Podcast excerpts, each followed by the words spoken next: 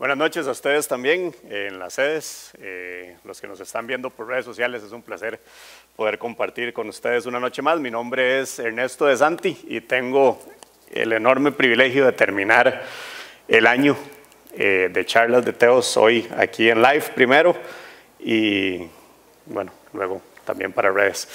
Creo que pucha, hay que darle gracias a Dios primero que llegamos hoy aquí Creo que en este año de nuevo tuvimos un montón de sub y bajas de emociones y no quiero dejar de pasar la oportunidad para también pedirle a Dios por todos los que tuvieron un momento doloroso, por todas esas personas que en este año han perdido algún papá, algún hermano, algún abuelo, algún amigo, algún vecino, algún compañero de trabajo.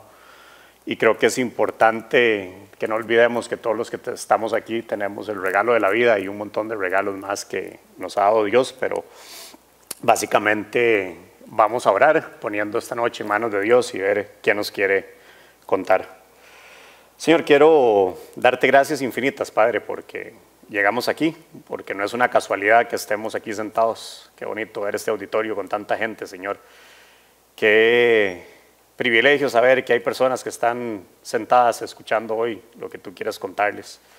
Quiero pedir por esas personas, Señor, que partieron, que estén en tu presencia, por las personas que se quedaron aquí con dolor, para que sanen sus corazones, Señor, para que les recuerdes que hay un plan en todo, aún en las cosas que nosotros no entendemos. Te pido desde ya por estas fiestas que vienen de fin de año, te pido que dirijas nuestros corazones, que me elimines a mí por completo esta noche, Señor, y que seas tú transmitiendo el mensaje que quieres compartir con nosotros. Todo esto, Señor, lo pedimos en el nombre de tu Hijo Jesús. Amén.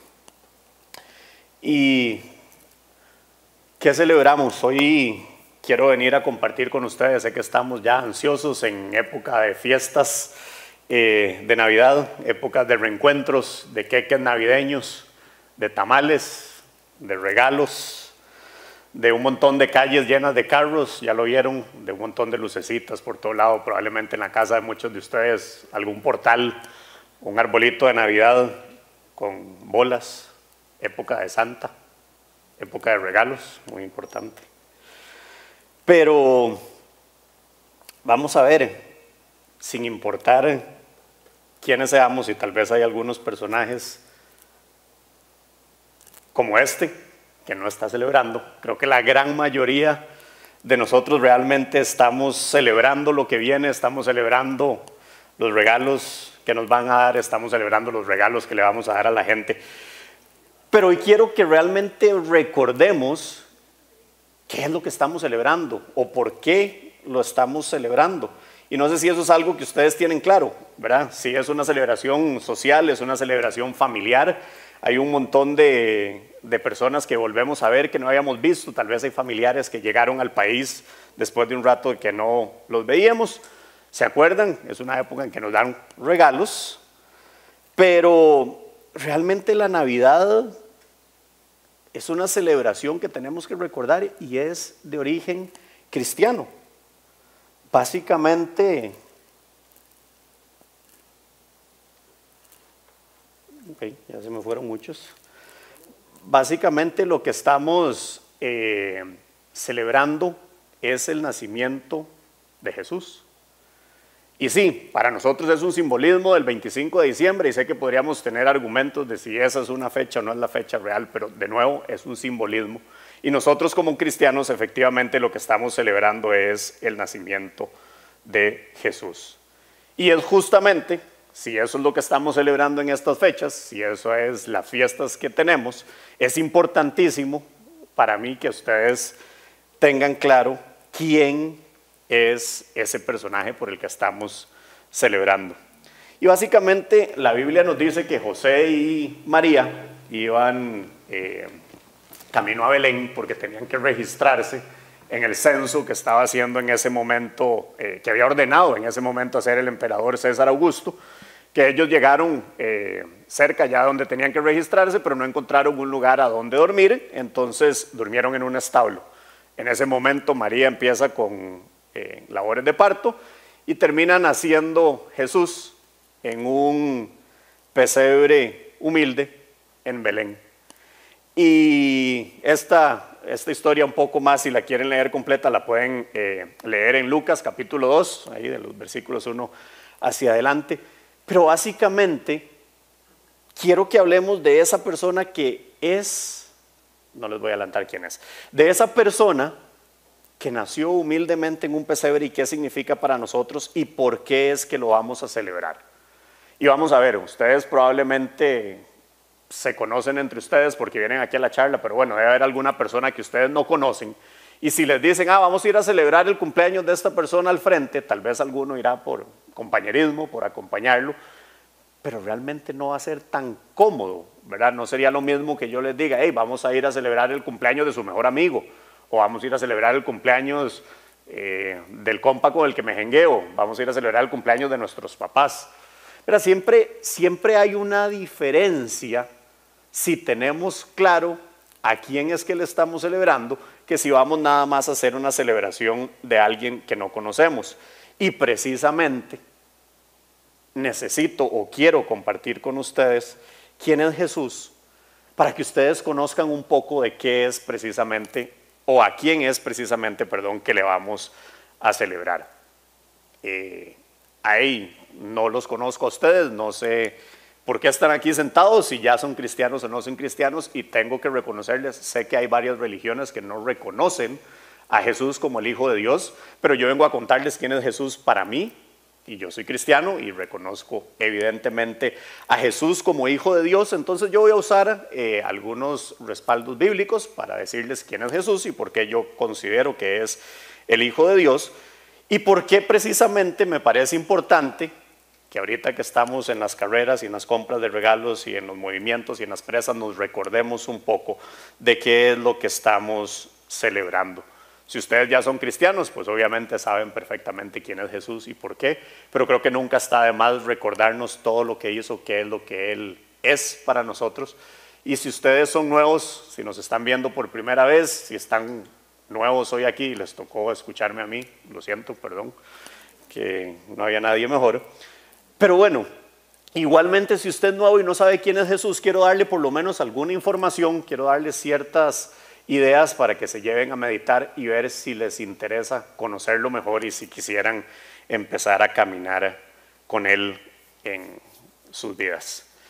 Y primero, quiero validar el derecho que tienen cada uno de ustedes de preguntarse quién es Jesús. Muchas veces eh, escucha uno ahí en las calles que alguien llega y dice, mire, es que tengo una pregunta tonta que hacerle. No hay preguntas tontas. igualmente es súper válido preguntarnos quién es alguien. Necesitamos nosotros saber quién es alguien a quien eventualmente estaríamos dispuestos a seguir.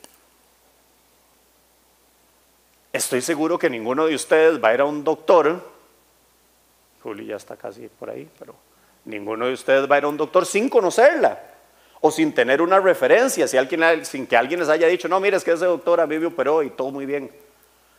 O ninguno va a llevar el carro al mecánico que iba pasando aquí, que venía en una presa y vio un rotulillo ahí que decía mecánico, no tienen la menor idea de quién es. No van a llevar el carro ahí no se van a atrever a comprar eh, probablemente en Facebook, eh, en Marketplace o en alguna eh, publicación que vean por ahí algún producto de alguien que no tienen la menor idea si los va a estafar o si al final les va a dar lo que era.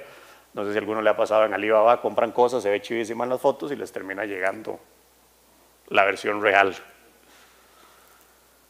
Entonces, por supuesto, yo no pretendo que ninguno de ustedes esté dispuesto a seguir a Jesús si no tiene claro quién es Jesús.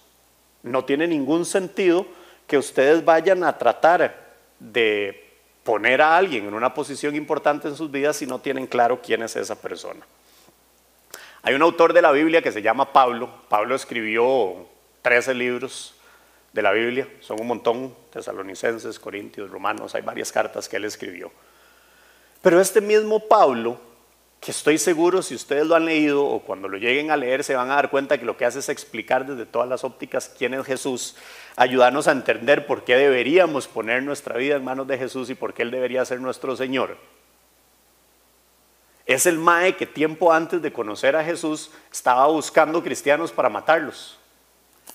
Y es súper interesante porque Jesús se le aparece a Pablo y justo en ese momento Pablo hace una pregunta. Hechos 22, 8. ¿Quién eres, Señor? Pregunté. Yo soy Jesús de Nazaret, a quien tú persigues, me contestó él. O sea, él se topa a alguien que quiere que cambie su vida. ¿Y qué es lo primero que hace? Lo que haríamos cualquiera de nosotros en un escenario normal. ¿Usted quién es? ¿Cierto? Siéntanse con la confianza de poder preguntar quién es Jesús, porque si ustedes no se lo preguntan genuinamente, no van a realmente interesarse por conocer quién es esa persona. Y precisamente la idea de convencerse quién es Jesús es que ustedes puedan tener un fundamento real para querer seguirlo. Si ustedes no tienen claro quién es Él, obviamente tampoco van a tener claro que tenga sentido para su vida seguir a esa persona.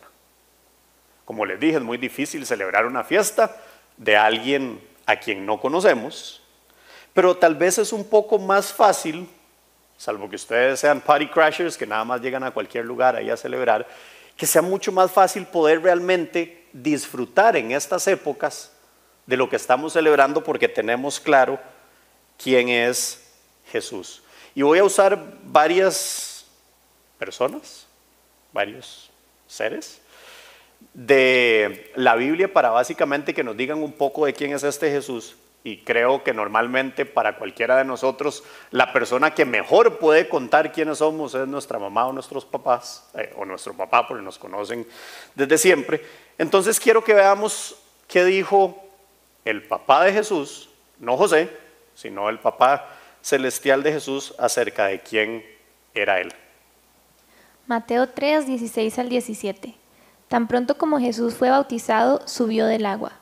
En ese momento se abrió el cielo y él vio al Espíritu de Dios bajar como una paloma y posarse sobre él. Y una voz del cielo decía, Este es mi Hijo amado, estoy muy complacido con él. Ok, esto no es cualquier persona, este es Dios, el Creador, Justo cuando Juan está ahí bautizando a Jesús, se tiene todo, se abre el cielo y sale una voz de Dios diciendo, este es mi hijo amado. O sea, hay un montón de gente que tiene dudas de quién o no es, pero bueno, Dios mismo es el que llega y nos dice, este es mi hijo amado y estoy muy complacido con él. Juan en ese momento es testigo, es un personaje histórico súper importante es un, es un personaje religioso también muy importante y él está ahí dándose cuenta de todo esto que está pasando. Pero es súper interesante porque no es una cuestión aislada. Dios vuelve después a decir quién es Jesús para él y esta vez lo dice frente a sus eh, frente a unos apóstoles de Jesús, eran Pedro, Jacobo y Juan, el hermano de Jacobo. Ellos estaban en una montaña, ocurre ahí toda una eh, un episodio de Jesús donde se transfigura, se pone brillante y ustedes se quedan así como viendo qué está pasando. Y en ese momento, de nuevo, vamos a ver qué es lo que dice Dios. Mateo 17:5. Mientras estaba aún hablando, apareció una nube luminosa que los envolvió, de la cual salió una voz que dijo, Este es mi Hijo amado, estoy muy complacido con él, escúchenlo. Ok, una vez más, Dios abre el cielo, se detiene y le explica a tres personas en este momento que ese personaje que está ahí es su hijo amado.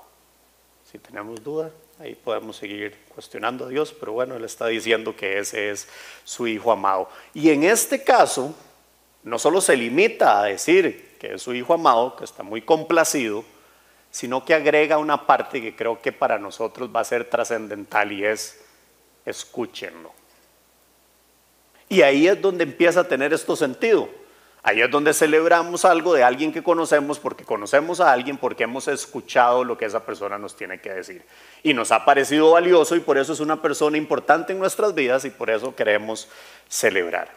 Entonces, creo que es súper importante que ustedes tengan claro que conocer a Jesús implica o debería implicar para ustedes escuchar lo que nos quiere decir. Y Jesús ya sabe desde el momento en que llega, que nosotros, hoy en este auditorio, que sus apóstoles en aquel momento, que la gente que lo veía y que andaba con él y que lo veía hacer milagros, iba a tener dudas de quién era él. Y creo que digo que es muy tuanes porque hace o deja registros históricos en la Biblia de que en el tiempo allá también dudaban de quién era. Y que no está mal, que se vale preguntarnos quién es Jesús para poder nosotros terminar realmente convenciéndonos de quién puede ser Él para nosotros.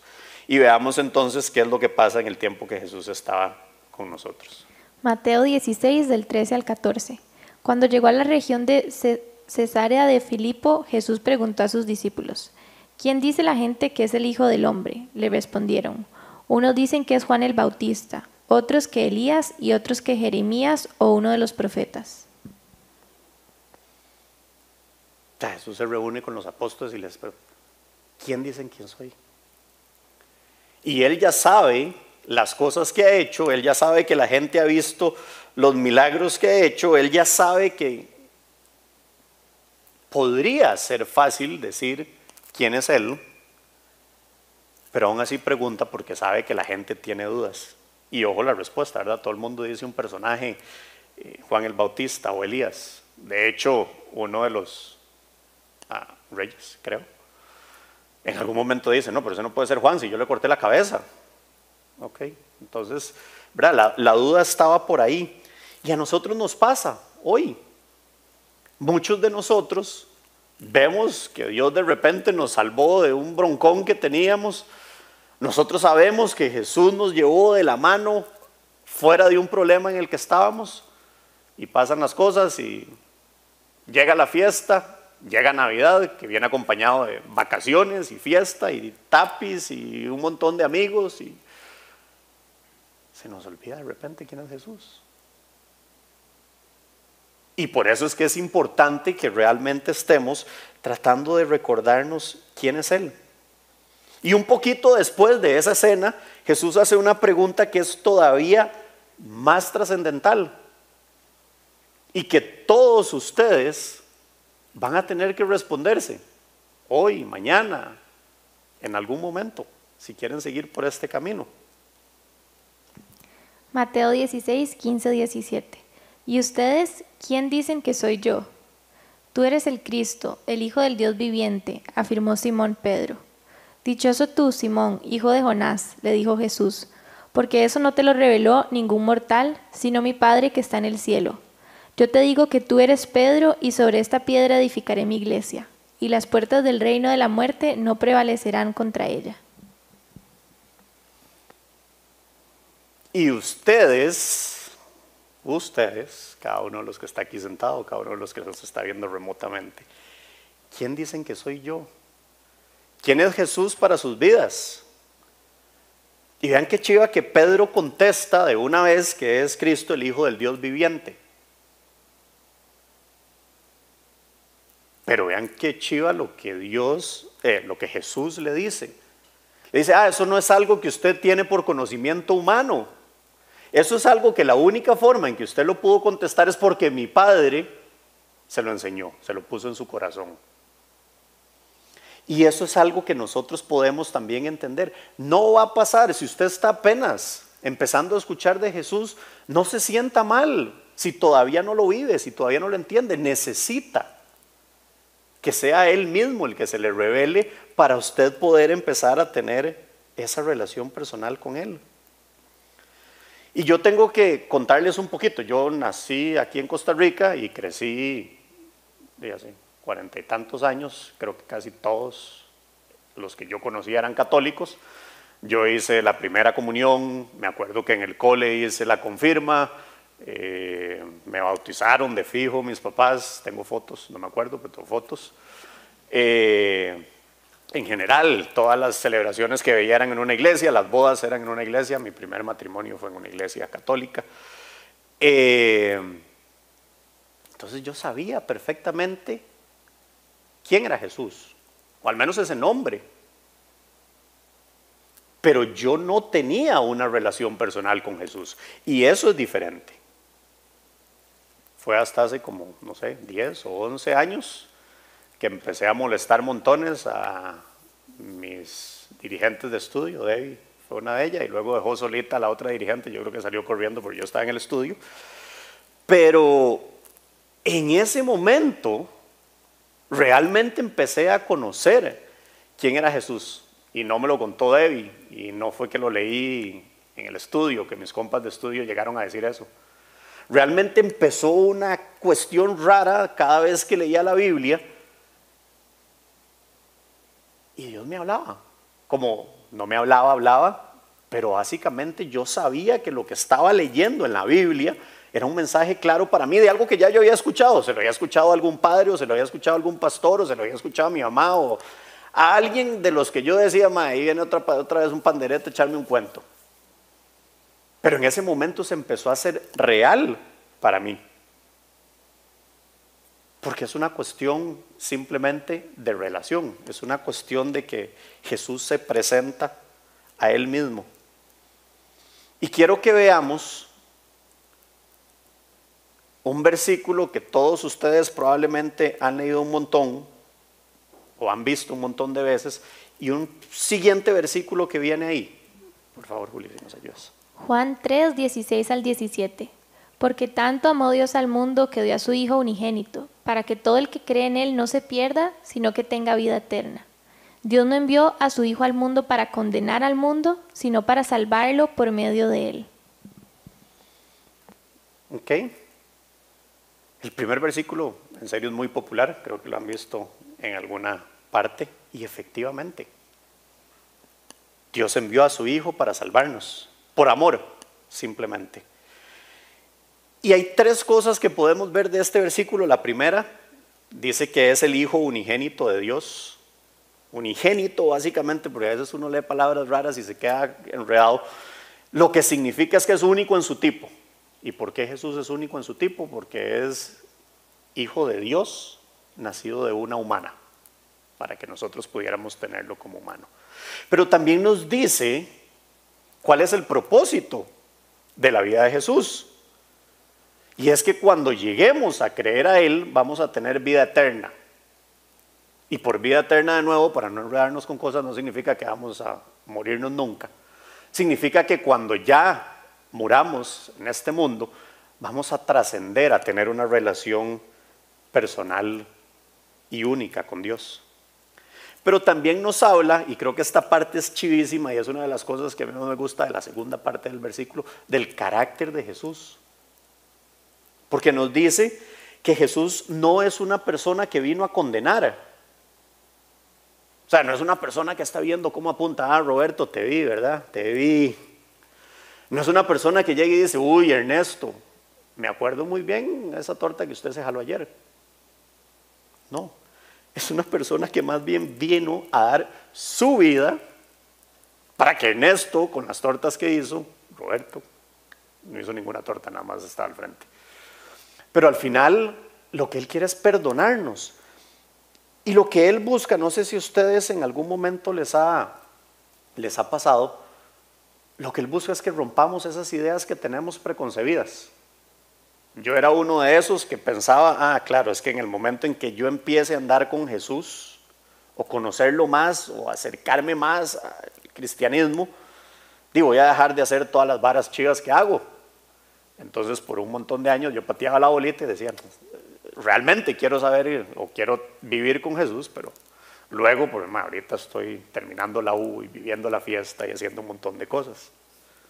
Por supuesto, cuando alguien llegaba a hablarme de Jesús, también amigos o gente que Dios cruzaba en el camino, lo primero que yo pensaba es, mae, estos más lo único que quieren es que yo me vuelva un aburrido, que deje de hacer todas las cosas que estoy haciendo, que deje de disfrutar la fiesta. Y de nuevo, cuando les digo que estamos en esta época de celebración y demás, yo amo la Navidad.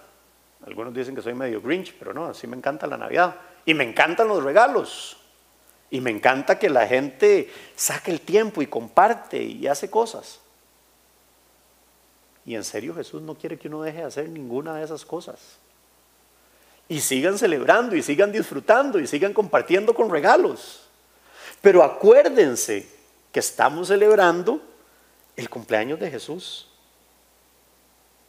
Yo siempre pensé que una de las cosas que Jesús quería hacer en mi vida o una de las cosas que iba a pasar si yo tenía una relación más cercana con Jesús es que Él iba a obligarme a hacer cosas, a obligarme a no ir a bares, a obligarme a no tener relaciones sexuales con la novia que tenía en ese momento. Yo pensé que todo iba a tratarse de obligaciones y de castigos y de pruebas y de retos. Y he aprendido a través de estos años que Jesús lo único que quiere es guiarme. Miren esto, este es el camino que yo les recomiendo seguir por A, B, C y D. Porque al final cada una de las cosas que nosotros sentimos como una condición o como un regaño o como una limitación, es más bien para evitarnos todos los problemas que luego vamos a poder llevar, a llevarnos, perdón, en algún momento. Y somos humanos. Y nos vamos a equivocar y nos vamos a tropezar con la misma piedra y estamos tratando de conocer a Jesús y vamos a cometer el error de pecar una vez más y otra vez más y de alejarnos.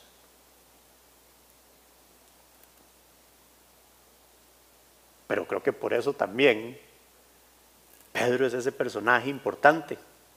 Ese que reconoció a Jesús y le dijo, usted es el Hijo de Dios viviente. Bueno, es el mismo Pedro que Jesús le dijo, mire Pedro, es que ya yo estoy listo, me van a empezar a hacer todas las cosas malas, y usted va a negarme tres veces. No, jamás, jamás. Y estoy seguro que Pedro estaba convencido de que él no iba a negar a Jesús. Y si no conocen la historia, eh, Pedro cuando está Jesús ya eh, en su proceso, lo llaman para decirle, lo, topa gente y le pregunta que quién es Jesús. no tengo idea. No, es que usted anda con él. No, no, yo no ando con él. Y vuelve otra una mujer más y le pregunta que sí, que ya lo vio. Él dice que no y en ese momento eh, canta el gallo y efectivamente se acuerda Pedro de, uy, Jesús me dijo que esto iba a pasar. Y eso básicamente nos sirve para entender que Jesús nos conoce aún mejor que lo que nosotros nos conocemos. Pedro estaba seguro que su convicción, que lo que él entendía de Jesús era tan firme que jamás lo iba a negar. Pero Jesús lo conocía también, que sabía que a pesar de estar tan firme y de, creer lo que creía, sí lo iba a negar. Y aún así, es Jesús que le dice a ese Pedro que sobre él va a edificar la iglesia. Y efectivamente, después de que Pedro se equivoca, después de que Pedro lo niega, Pedro se arrepiente de que cometió un error y en ese momento empieza a servir a Jesús, a ser su principal representante y en una oración ahí, en una charla que hace, se convierten miles de personas simultáneamente.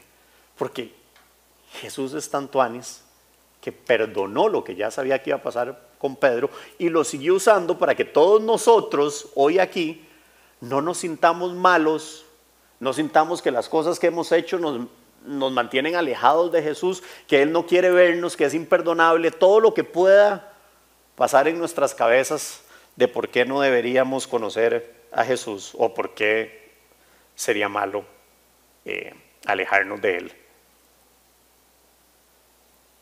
Y en serio, la idea es que celebremos, la idea es que ustedes mismos, en esta época de fiesta, en esta época de celebración, se hagan esa pregunta trascendental que le hizo Jesús a los apóstoles y es, ¿quién es Jesús para mí?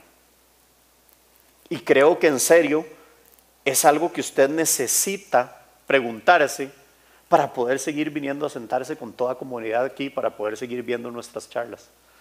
Si usted es nuevo y no tiene una relación personal con Jesús y ni siquiera sabe quién es, pregúntese todo lo que quiera y acérquese a Juli y acérquese a Roberto y acérquese a alguna persona que usted sabe que sirve aquí, acérquese ustedes a alguien que los haya invitado a ver la charla para que le cuenten un poco más de quién es ese Jesús.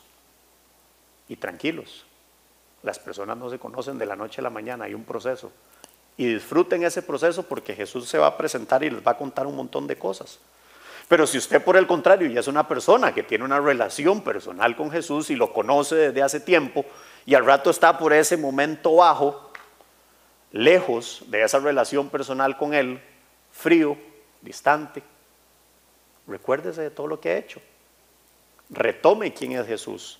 Revise quién es Jesús en su vida y por qué usted en algún momento lo puso ahí en su vida. Y de paso aproveche para ver si en esta época de fiestas, aparte de los regalos y las luces y todas las cosas, usted puede compartir con alguien el regalo de la vida eterna contándole quién es Jesús para usted. Nosotros tenemos que dar un paso siempre hacia adelante. Jesús está ahí, Jesús de fijo nos está esperando, pero ocupamos una acción. Es una cuestión de que nosotros podamos dar ese paso. Y no quiero, no puedo en realidad cerrar esto sin ver qué nos dice Jesús de él mismo. Y siempre hay gente arrogante que se cree mucho, pero Jesús yo creo que es muy chiva cuando habla de él y veamos qué nos cuenta. Juan 10:9 Yo soy la puerta. El que entre por esta puerta, que soy yo, será salvo. Se moverá con entera libertad y hallará pastos. Ese es Jesús hablando y él dice, yo soy la puerta. O sea, es un simbolismo buenísimo para que lo entendamos. Yo soy la puerta, el que la abre y entra por aquí será salvo. ¿Y por qué les digo que Él es humilde? Porque no dice yo soy el super rey, no dice yo soy el creador de todo. Nos da un ejemplo para que nosotros podamos seguir. Y sigue describiéndose así. Juan 6:35 yo soy, yo soy el pan de vida, declaró Jesús. El que a mí viene nunca pasará hambre y el que en mí cree nunca más volverá a tener sed. Yo soy el pan de la vida. Es otra cosa que podemos entender con toda la facilidad del mundo. Lo necesitamos, necesitamos el alimento, necesitamos el agua para poder vivir. Y Él nos dice que el que come de Él y bebe de Él tendrá, eh, nunca más va a volver a tener sed. Nos da ejemplos que podemos seguir con mucha facilidad. Y hay un último, que para mí es chivísima. Juan 14, 6. Yo soy el camino, la verdad y la vida, le contestó Jesús. Nadie llega al Padre sino por mí. Este es chiva, es impresionante, es un camino, es una guía, ¿se acuerdan que les decía? Él dice, yo soy el camino, no dice, yo los voy a obligar a caminar por este camino. Pero sí nos dice algo que es importantísimo. Nos dice, nadie llega al Padre sino por mí. Y de nuevo, si ustedes ya conocen a Jesús, ¿se imaginan lo triste de no contarle a alguien que ese es el camino que tienen que seguir para llegar a Dios? Y si usted no lo conoce, en serio vieran qué camino más chiva es ese que uno recorre una vez que decide entregarle su vida a Jesús. Y ojo, ¿se acuerdan que les dije que siempre hay una acción? Creo que en estos tres versículos está clarísimo, ¿verdad? Si Jesús es la puerta y nos dice que entremos, nosotros tenemos que hacer el ejercicio de entrar, hay que caminar para entrar por la puerta. Si Él es el pan de vida, ¿qué tenemos que hacer nosotros? Comer de ese pan de vida. De nuevo hay una acción de la cual nosotros somos responsables. Y de nuevo, yo soy el camino. Nadie llega al Padre. ¿Y cómo vamos a llegar si no avanzamos por ese camino? Siempre cada uno de ustedes tiene una responsabilidad de buscar, de leer, de compartir un poco de quién es Jesús. Ahí está toda la información. Pero si ustedes deciden que no la van a utilizar, pues básicamente no va a ocurrir nada porque es una decisión voluntaria. ¿Se acuerdan que les dije que Jesús no lo obliga a uno? Efectivamente no lo obliga ni siquiera a seguirlo, aunque sea para nuestro propio bien. Y sí, hay un montón de caminos, hay un montón de formas, hay un montón de caminos que nos van a alejar de conocer a quién es Jesús, pero al menos aquí yo creo que podemos darles algunas opciones fáciles, chivas, divertidas, para saber quién es Jesús, Pueden inscribirse en un estudio de Biblia pueden seguir viniendo a las charlas, pueden ver otras charlas, pueden orar, pueden simplemente compartir con las personas que están aquí al lado de ustedes acerca de quién es Jesús. Pero en esta época de Navidad, en esta época de celebración, en esta época de regalos en serio, quiero que se lleven dos cosas. Quiero motivarlos a hacer dos tareas en este tiempo que creo que los van a acercar o los van a ayudar a acercarse un poco más a Dios. Y la primera es básicamente reflexionar y reflexionar es una palabra que a veces pasamos a la ligera, ¿verdad? Es sentarnos, acostarnos, ir a caminar, ir a correr de la forma en que lo hagamos. ¿De qué estamos celebrando en este momento? Nos acordamos que nació Jesús, que hizo para nosotros, tiene un sentido para nuestra vida. Y la segunda cosa, por supuesto, y esa va a estar directamente relacionada con el momento en el que usted está. Si usted es nuevo y no conoce a Jesús, pues obviamente va a ir apenas empezando a conocer a Jesús. Pero si usted ya lo conoce, esta es la oportunidad, justamente ahorita que lo estamos celebrando, de ver cómo consolidamos esa relación personal que tenemos con Él. De que podamos acordarnos quién es Jesús, qué hizo en nuestra vida y ver dónde estamos. Y siempre, en serio, los invito a eso. No quedarnos nosotros con el mensaje, sino compartirlo con alguien. Ese es el mejor regalo que yo creo que podemos darle a alguien en esta Navidad. Vamos a orar. Señor, gracias infinitas, Padre, porque estamos hoy a punto de celebrar una vez más, un año más, ese nacimiento. Y eso tiene que venir acompañado del gran regalo que eres para nuestras vidas, Señor. Gracias porque en algún momento, a mí particularmente, me cambiaste la vida. Me llamaste a seguir ese camino. Me he desviado un montón de veces, Señor. Pero estoy seguro que a todas las personas que estamos aquí hoy, tú nos has llamado personalmente más de una vez. Nos has alineado de nuevo al camino con amor has abierto tus brazos todo el tiempo esperando que lleguemos a arrepentirnos de las cosas que hemos hecho mal, de los errores que hemos cometido. Y hoy, Señor, te pido de corazón que realmente podamos disfrutar de estas fiestas recordando intencionalmente que celebramos tu nacimiento. Recordando que hay un montón de personas que no te conocen, que no tienen la posibilidad de celebrar si nosotros mismos no somos intencionales en hablarles de quién eres en nuestras vidas. Recuérdanos, Señor, ayúdanos a recordar, a revisar quién decimos nosotros que eres tú.